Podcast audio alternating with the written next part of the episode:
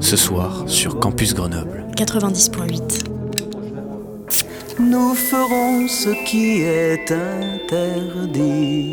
Nous irons ensemble à la buvette.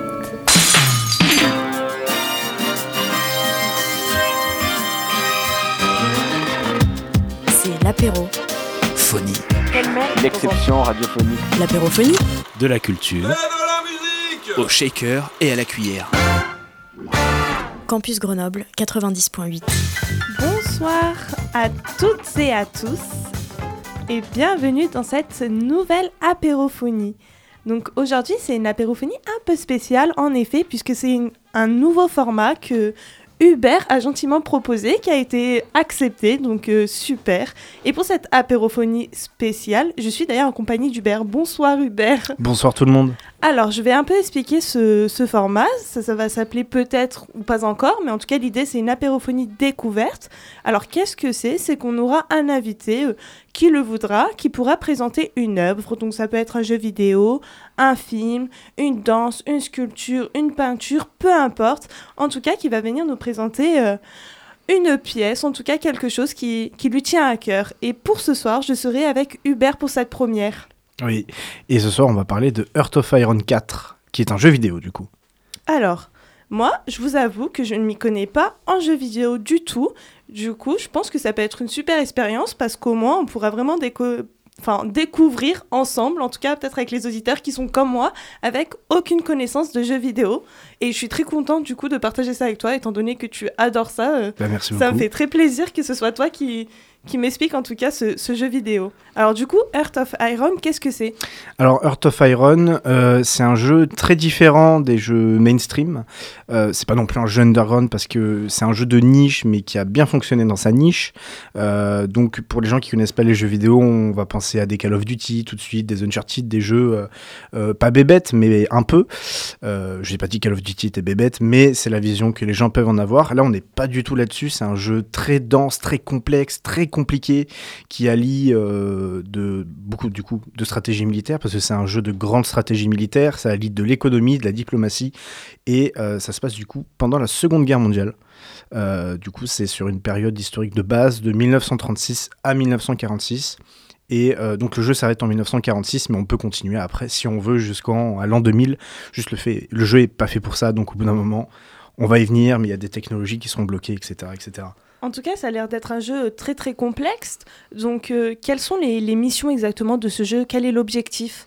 Ben, L'objectif du jeu, c'est... euh, on n'a pas d'objectif. En fait, euh, le jeu dit pas, tu as fini le jeu quand tu as fait ça. C'est toi qui t'inventes ton propre objectif. En fait, tu choisis un pays parmi tous les pays qui existaient en 1936. Donc ça va de la France, du Reich allemand, jusqu'au Tanutuva, qui était un petit état asiatique coincé entre l'URSS et la Mongolie, qui a été avalé par l'URSS plus tard, et qui aujourd'hui n'existe plus, qui appartient, à, euh, qui appartient à la Mongolie actuellement, si je me trompe pas. Donc euh, voilà, le Tanutuva, pour ceux qui ne connaissaient pas, je trouve ce, ce nom de pays très rigolo. Et euh, le but, c'est de mener notre pays, enfin de diriger notre pays durant cette période trouble, trouble qui est la Seconde Guerre mondiale, donc de 1936 à 1946. Euh, et ça va être, c'est un jeu très axé sur le militaire, et donc ça va être de mener notre pays à la victoire lors de cette, euh, lors de cette atroce guerre. Et on gère absolument tous les aspects de notre pays, euh, qu'ils soient politiques, économiques et du coup surtout militaires. Euh, donc on peut vraiment donner, on peut faire un, un allemand qui fait un coup d'État contre Hitler et qui devient communiste ou démocrate. On peut faire plein de choses, il y a des choses très très rigolotes à faire. Et du coup, le jeu, euh, quand tu commences la partie, elle commence à partir de quelle année déjà? Elle commence le 1er janvier 1936, du coup. Ok. Donc euh, le pays que je joue le plus souvent, c'est la France, donc c'est juste avant les, les, les, juste avant ou juste après les élections qui font passer le Front Pop- populaire, il me semble, en 1936 du coup. Et, euh, et voilà, tout simplement. Ok. Et du coup, dans ce jeu, c'est tu as un personnage ou pas qui te fait Non. avancer? En fait, euh, non, c'est on voit une le jeu, c'est une carte. On joue sur une carte en fait où on va contrôler nos unités. Euh, donc c'est un peu pour les personnes qui ont joué, c'est un peu comme un risque en beaucoup, beaucoup plus compliqué, où on va euh, créer des unités militaires. Euh, d'ailleurs, on va y venir après, mais on a une, un large panel de possibilités, et on va les déplacer d'une frontière à une autre, d'une case à une autre. Donc, euh, c'est pas vraiment des cases, là, c'est des... Découpé en départements en fait. Donc j'envoie une unité dans le Lot, j'envoie une unité dans l'Isère, etc. Et voilà, c'est juste une map en fait. C'est très simple graphiquement mais ça, ça, a son, ça a vraiment son charme parce que quand on zoome, on voit les villes. Euh, quand on dézoome, on a une vision un peu de l'espace ou de nuit, on peut voir les, les villes qui, qui s'allument en fait et les endroits un peu moins peuplés. Donc par exemple, si on regarde la Sibérie en URSS, il n'y a rien de nuit. Par contre, si on regarde du côté de Moscou, il y a plein de lumière et c'est magnifique. Et juste par curiosité, tu as choisi quel pays? Moi, j'ai joué plein de pays. Je joue le plus souvent la France. Sinon, je joue aussi souvent l'Italie et euh, l'Espagne parce que c'est, euh, je joue pas beaucoup le. J'aime bien utiliser des pays qui sont pas très forts. Par exemple, le Reich allemand euh, est extrêmement fort parce que l'Allemagne à cette époque a une grosse grosse industrie, donc c'est très. On va y venir hein, sur les mécanismes de jeu, donc c'est très facile de très vite être très fort avec euh, l'Allemagne, alors que la France qui a une bonne armée et une bonne marine en commençant, mais qui a beaucoup de problèmes politiques, du coup beaucoup de malus, de poids politique, tout ça, on va y venir. Hein. Mhm. C'est un jeu très complexe et très dense, mais qui est hyper intéressant.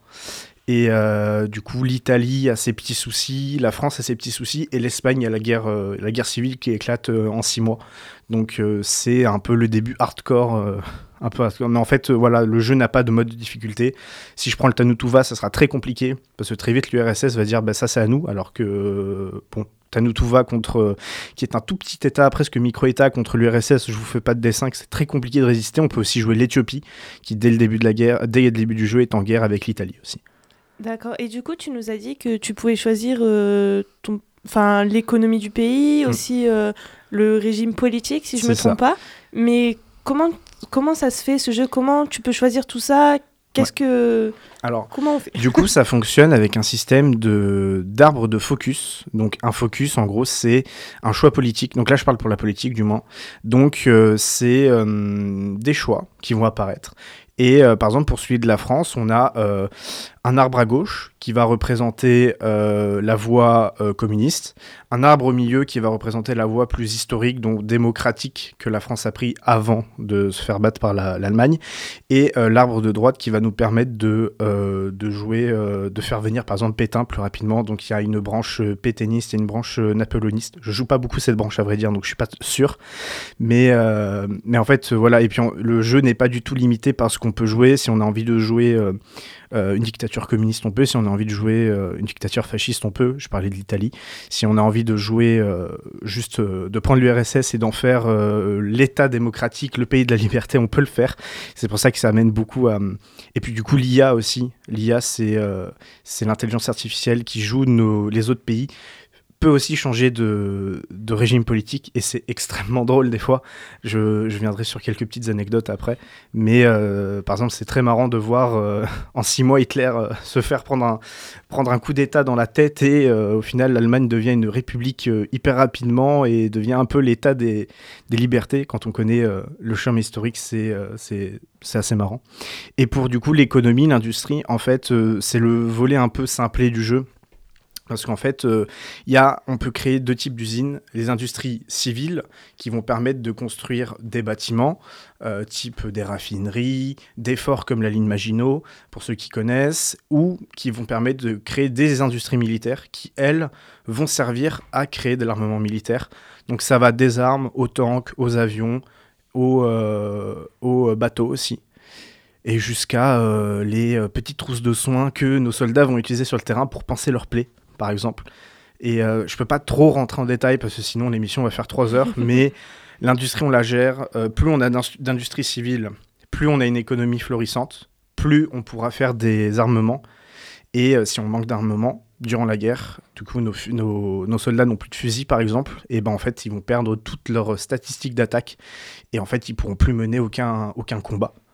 Donc très vite, le jeu se transforme en un jeu de logistique et euh, plus qu'un jeu euh, politique ou quoi. Ou quoi.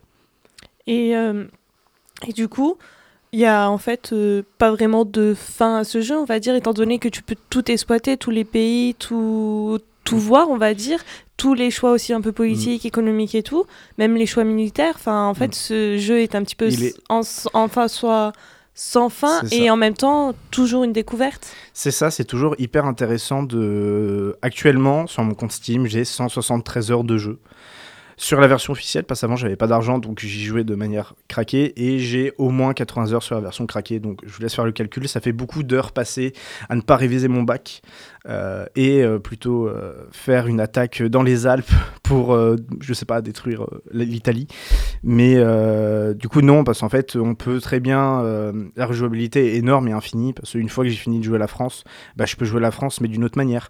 Une fois que j'ai fini de jouer à l'Allemagne, je peux jouer à l'Allemagne d'une autre manière. Une fois que j'ai fait tous les pays européens, ah, je peux faire les États-Unis, ah, je peux faire l'Amérique du Sud.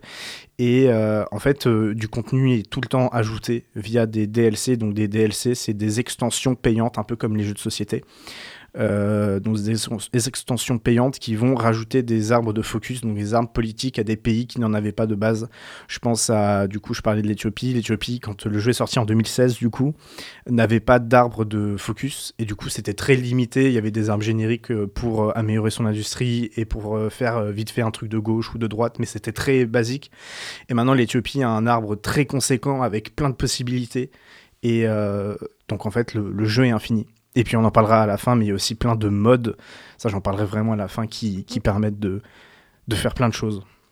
Ok, et du coup, tous les choix qui sont faits, c'est le joueur qui les prend. Je veux dire, par exemple, là, il décide d'imposer une industrie euh, civile euh, n'importe où. Mm. Il choisit aussi les types d'armes. Il choisit. En fait, c'est le joueur qui choisit vraiment tout. C'est ça, si je décide de créer euh, euh, 10 industries civiles euh, dans le, en Bretagne, c'est moi qui le décide, c'est pas le jeu qui va m'imposer de le faire, c'est la liberté de faire ce qu'on veut.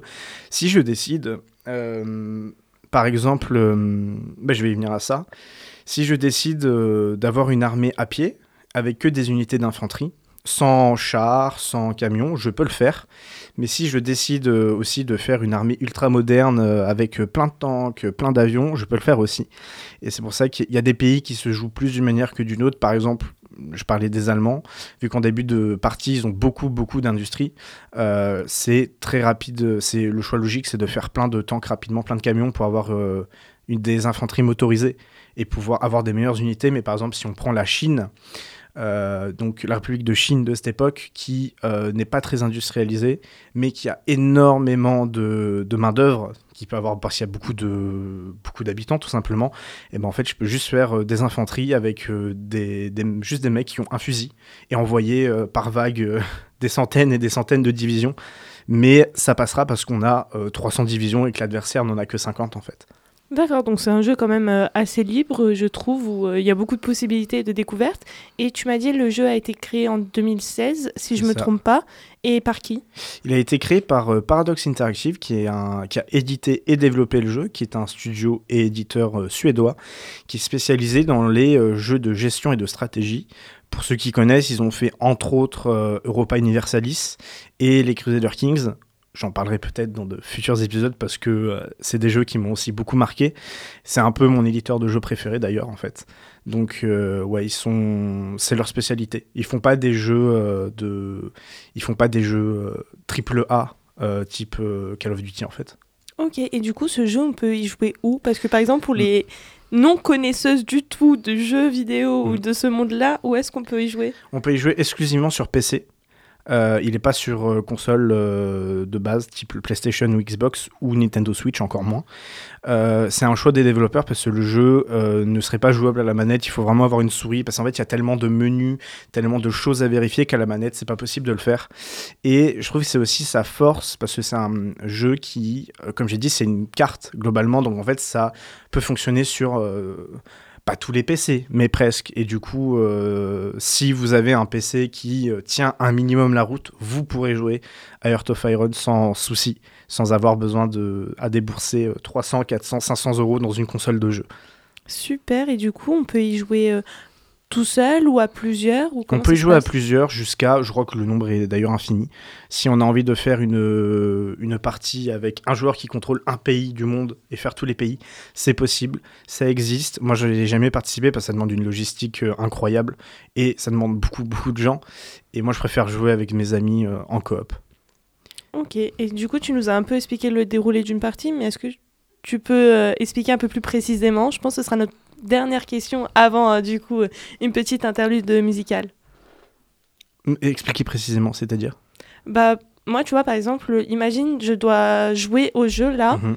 et euh, bah, je le découvre, mais comment ça se passe? Qu'est-ce que je dois faire Ce que tu dois faire, c'est te vérifier l'état de ton pays. d'un côté politique et d'un côté industrie, surtout au début. Le militaire, sur les deux premières années n'est pas très important. Euh, il faut commencer à le développer aux, alentours de 1900, euh, fin 1937, début 1938, et euh, vérifier qu'est-ce qui va et qu'est-ce qui va pas. Par exemple, si je prends l'exemple de la France, c'est une période politique pour la France qui était compliquée, il y avait beaucoup d'avis divergents, et donc la France, en début de partie, a le trait gouvernement désuni, qui donne moins 50% de poids politique par jour. Donc le poids politique, c'est ce qu'on utilise pour faire passer des lois, en fait, ou des décisions. Et du coup, si on n'a pas ça, on ne peut pas euh, faire de choix, euh, par exemple, euh, de choisir cette entreprise qui fait des tanks plutôt qu'une autre parce qu'on n'aura pas le pôle politique. Et du coup aussi de vérifier notre industrie. Parce que par exemple, je reprends l'exemple de la France. En début de partie, la France a 8 industries militaires, si je ne me trompe pas, ce qui est très peu face à la trentaine allemande.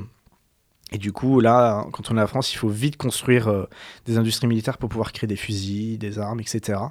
Et c'est les deux choses qu'il faut faire en premier, et ensuite euh, prendre son armée et les mettre euh, aux frontières euh, qu'on pense fragiles. Donc, vu qu'on connaît l'histoire, on s'imagine rapidement que ce sera la frontière italienne et la frontière allemande, vu que l'Espagne sera trop occupée à faire sa guerre civile. Mais en fait, ça change pour plein de pays. C'est la première chose à faire, c'est de vérifier l'état du, du pays dans lequel qu'on a choisi. Super, bah merci beaucoup en tout cas pour cette euh, présentation assez claire et précise. Et tout de suite, on va passer à une pause musicale et on reviendra avec des petites anecdotes de Hubert. A tout de suite sur Radio Campus Grenoble.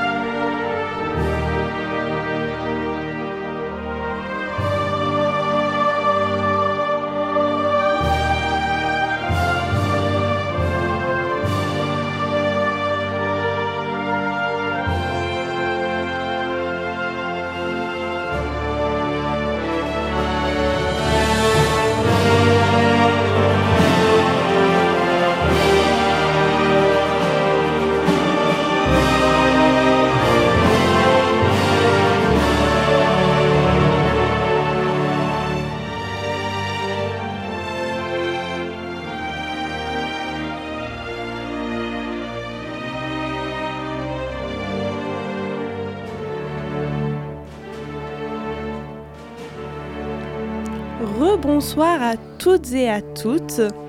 Alors la musique que vous venez d'entendre est une musique qui fait partie du jeu Heart of Iron 4, donc le jeu à laquelle nous sommes en train de discuter en compagnie de Hubert. Coucou, c'est toujours moi.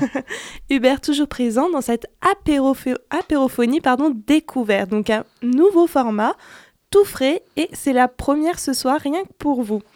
Alors Hubert, entre-temps j'ai eu une petite question des auditeurs qui se demandaient si tu avais découvert ce jeu car tu étais passionné par euh, cette période historique ou bien tu as euh, développé des connaissances de cette période par le biais de ce jeu.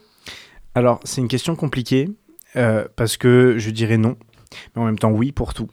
En fait, je suis quelqu'un de base qui aime beaucoup les jeux de stratégie, mais aussi beaucoup l'histoire en général, surtout la période euh, contemporaine. Euh, et euh, un jour, en fait, je recherchais un nouveau jeu de stratégie et je suis tombé dessus en fait sur un stream sur Twitch, pour ceux qui connaissent. Et je me suis dit, oh, trop bien, un jeu de stratégie militaire sur la Seconde Guerre mondiale, bah faut que j'essaye. Vu qu'à l'époque, j'avais pas d'argent, j'ai craqué le jeu, j'y ai joué, j'ai adoré, j'ai mis 20 heures à comprendre comment ça fonctionne, mais j'ai réussi. Et du coup, c'est un peu de tout en fait. J'aimais ce genre de jeu. En plus, c'était ma période préférée, donc j'y suis allé.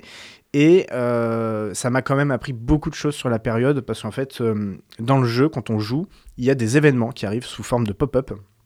De pop-up, euh, en fait, c'est un journal qui s'affiche avec le nom d'un événement.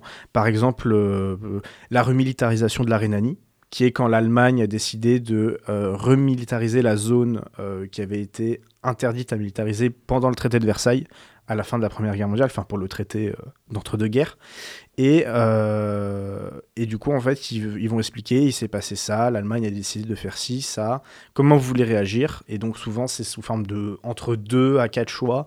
Euh, par exemple, pour le pop-up remilitarisation de la Rhénanie, c'est soit on émet comme ce qui est arrivé dans la- dans l'histoire, juste une protestation diplomatique, soit on essaye de raguer les Britanniques pour déclarer la guerre à l'Allemagne.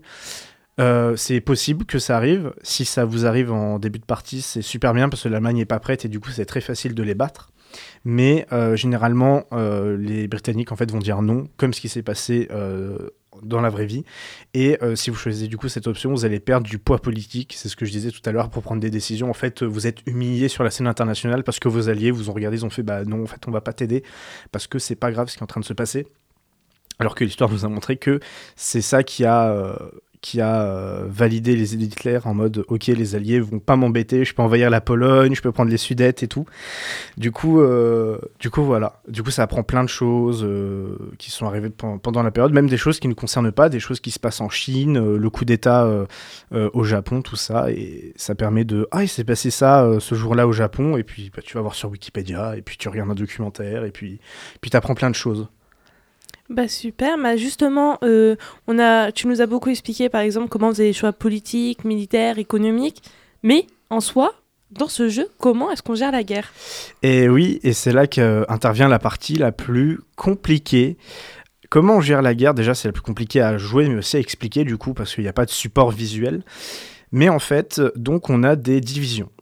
Euh, des divisions, c'est un regroupement d'hommes. Euh, à cette époque, j'allais dire de femmes, mais en fait, non, à cette époque, c'est exclusivement des hommes. euh, d'hommes et de matériel militaire qui vont euh, créer des divisions. Par exemple, si je mets. on peut créer nos divisions. Donc si je décide de mettre, je dis n'importe quoi, hein, je décide de mettre deux bataillons d'infanterie et deux bataillons de tanks, la division, ce sera, elle sera faite de deux, de deux bataillons d'infanterie et deux bataillons de tanks. Et du coup, avec le matériel qu'elle a, elle aura un certain nombre d'attaques, un certain nombre de défenses et un certain nombre d'organisations. C'est un peu les trois stats les plus importantes qui vont euh, gérer euh, le, le- les combats entre plusieurs divisions. Euh, donc par exemple, si mon, ma division a 150 d'attaque et que la division adverse a euh, 20 de défense, ma division va très certainement gagner parce que bah, en fait elle est juste plus puissante que, que l'autre division. Mais il faut bien jongler parce que plus par exemple on va mettre de matériel important type euh, des tanks, plus l'organisation va baisser. L'organisation c'est... euh, Enfin tout est dans le nom en fait, c'est l'organisation. C'est... euh, combien de temps notre unité va pouvoir tenir au combat sans se replier pour se reposer en fait ou remettre par exemple du fuel dans, dans le tank, etc. Et du coup, ces divisions, on peut les donner, on peut les mettre sous le commandement de généraux qui sont les vrais généraux de l'époque. Donc par exemple, si vous jouez la France, vous aurez Charles de Gaulle, vous aurez Leclerc, etc. Vous aurez Maurice Gamelin aussi. Et, euh, en fait, euh, on peut leur donner jusqu'à 24 divisions d'hommes. Et à partir de là, c'est pas aux divisions qu'on donne l'ordre, c'est au général. On lui dit tu vas te positionner à cette frontière, tu vas euh, attaquer jusqu'à Berlin, par exemple, de cette manière. Et à partir de là, c'est le général qui va donner l'ordre aux troupes. Il y a aussi un système de maréchal, donc en fait, quand il y a un général qui a gagné beaucoup d'expérience, il peut devenir maréchal, et le maréchal, on va donner des ordres au maréchal qui vont aller aux généraux, qui vont aller aux divisions. C'est un peu compliqué, c'est un peu une version avancée du jeu, donc je vais pas m'éterniser là-dessus. Et du coup, en fait, on donne des ordres, on voit si ça fonctionne, et l'IA aussi en face donne des ordres, et c'est à nous de réagir, euh, de réagir à ce qu'on voit. Par exemple, euh, ah bah j'ai avancé un peu en Allemagne, mais euh, j'ai l'Italie euh, qui me fait un débarquement à Marseille. Euh, qu'est-ce que je fais? Et eh ben je vais dire à ce général d'aller défendre Marseille à toute vitesse parce que j'ai oublié de mettre des divisions en défense. Et en fait, très rapidement, ils vont être à Toulouse, et puis après ils vont être à Bordeaux, puis après à Paris, puis j'ai perdu là. J'ai perdu la guerre du coup. Ok, j'aimerais juste revenir sur un terme, mais plus pour ma culture personnelle. C'est le terme de bataillon infanterie. Je sais pas ce que c'est. Le bataillon d'infanterie, en fait, c'est un, un regroupement d'hommes enfin de militaires en fait, de soldats. Donc un bataillon d'infanterie, c'est un bataillon fait de euh, soldats avec euh, des fusils et l'équipement qui va avec généralement. Un bataillon de, un, oui, un bataillon de tanks, c'est un bataillon fait de tanks. Par exemple, un bataillon d'infanterie mécanisée, c'est un bataillon d'infanterie avec des véhicules blindés. Voilà, tout simplement. D'accord. Et du coup, pour gérer la guerre, si j'ai bien compris, c'est par le biais des divisions. C'est ça, c'est les divisions. Donc nos soldats, il faut faire attention à ce qu'elles ne meurent pas, euh, parce que euh, du coup, comme je disais, euh, ça devient très vite, au-delà d'un jeu de stratégie, un jeu de logistique militaire, parce que quand mes divisions vont attaquer les divisions adverses, va y avoir des morts. Automatiquement, c'est la Seconde Guerre mondiale, donc il faut vérifier notre réserve d'hommes pour les remplacer. Si j'ai plus de réserve d'hommes, ben, en fait, les, mes soldats qui vont mourir ne reviendront pas, enfin ils, ne seront pas remplacés. Donc euh, ma division, au lieu d'avoir 10 000 hommes, elle en aura 2000, et du coup son attaque légère, elle sera plus de 150, mais elle sera de 20. Sauf qu'en face, s'ils ont bien géré leur truc, eux, il y aura toujours 10 000 hommes. Du coup 10 000 contre 200, par exemple, vous imaginez bien que euh, c'est compliqué à tenir. Et euh, du coup c'est pareil avec le matériel, donc les fusils, on peut très bien avoir, euh, c'est le début de enfin c'est le cas de l'URSS en début de partie, ils ont beaucoup d'armées, mais euh, un homme sur deux a un fusil. Donc au final, bah, on peut envoyer autant d'hommes qu'on veut, on passera pas parce que bah, ils vont pas se battre à main nue face à des tanks. pareil du coup avec les tanks, si j'ai un tank qui casse, il faut le remplacer. Pareil avec les avions, pareil avec les bateaux, etc. Du coup, si j'ai toujours bien compris, quand on choisit un pays, on démarre avec la vraie situation du pays de 1936, enfin de la vraie réalité en tout cas. Au maximum en tout cas. Ok. Voilà, donc euh, si on commence avec l'Allemagne, on aura un modificateur euh, de 25% en popularité du fascisme, parce que euh, bah, là-bas, le fascisme, c'était c'était, enfin, je vais pas faire un cours d'histoire, mais mm. c'était euh, The Place to Be en Allemagne en tout cas.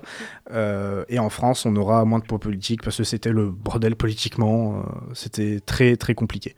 Ok, bah, j'aimerais revenir sur le fait que tu nous avais dit que tu avais des anecdotes.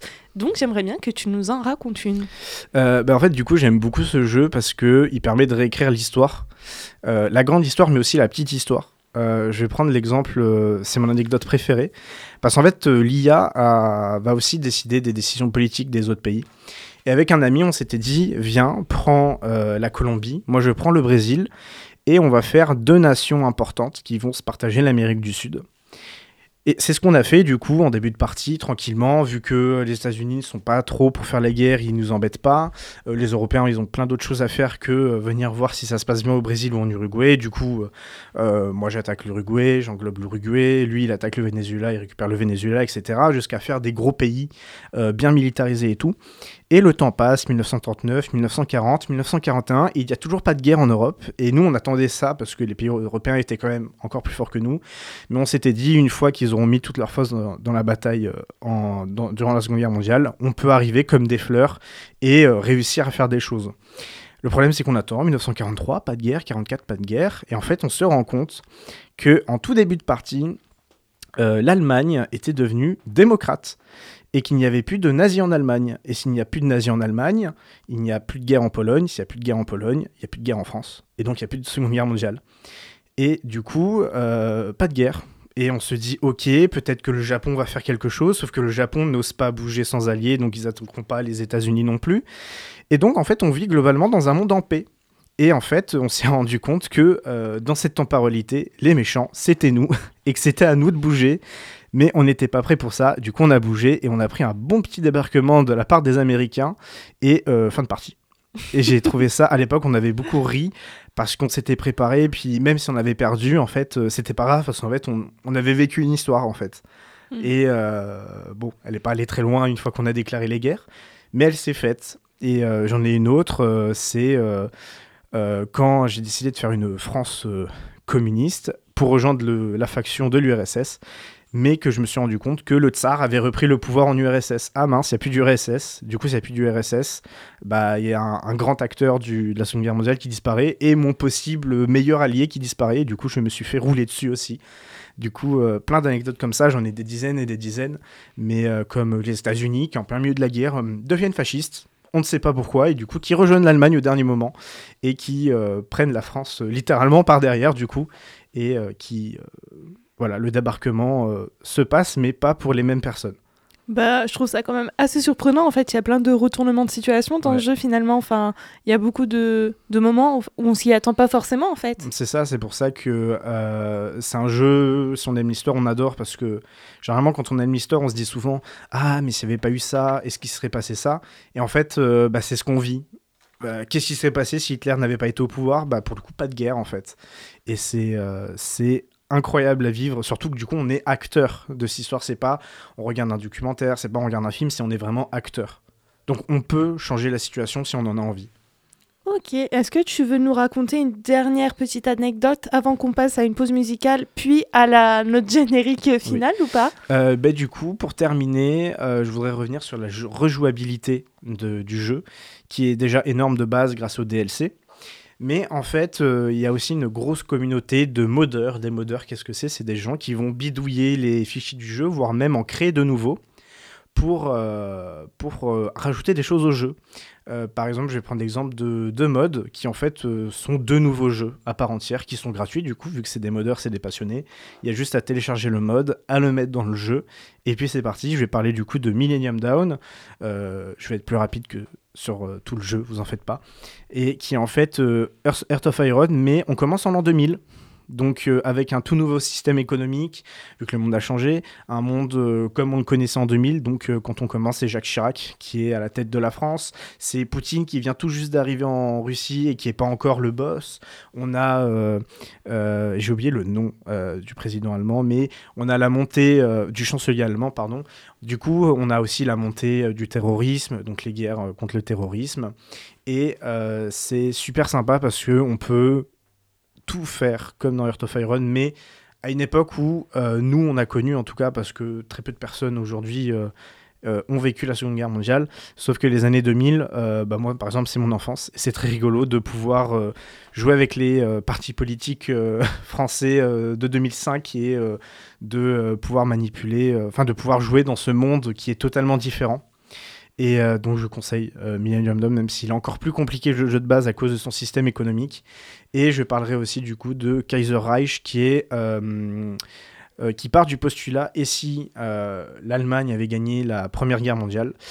Et du coup, quand on commence, c'est toujours l'Empire allemand avec le Kaiser, le Kaiser au pouvoir, la France qui commence communiste à cause, à cause de, la de la perte de l'Alsace-Lorraine et du coup, vu qu'on sait qu'il y avait un communisme fort en France, vu qu'il y avait en plus une crise financière, on peut, on peut s'imaginer qu'ils auraient accédé au pouvoir, le Royaume-Uni aussi qui est communiste, et l'URSS du coup qui est resté qui est resté euh, tsariste du coup avec euh, le tsar de l'époque. Et c'est un super jeu pour les personnes qui euh, aimeraient voir qu'est-ce qui serait passé si on avait perdu la, la première guerre mondiale et il y a plein plein de modes. Des modes sur la première guerre mondiale aussi des modes sur sur l'univers de The Walking Dead aussi si on veut. J'y ai pas joué. Un mode sur l'univers de Minecraft. C'est infini en fait une fois que vous achetez le jeu y a une une dizaine d'euros aujourd'hui si vous aimez le jeu vous allez être occupé pour de longues longues longues longues soirées. Eh bien, merci beaucoup Hubert, merci de nous avoir présenté ce, ce jeu. J'ai l'impression d'avoir refait un peu un cours d'histoire, mais de manière ludique avec ce jeu vidéo, donc euh, j'ai appris beaucoup de choses intéressantes. Merci beaucoup. Bah avec plaisir. Merci de m'avoir laissé parler de ça. Bah, en tout cas, ça m'a fait très plaisir, très contente d'avoir découvert ce jeu et cet univers aussi. Merci à tous de nous avoir écoutés. Vous étiez bien sur Radio Campus Grenoble 90.8 et à bientôt pour une prochaine apérophonie.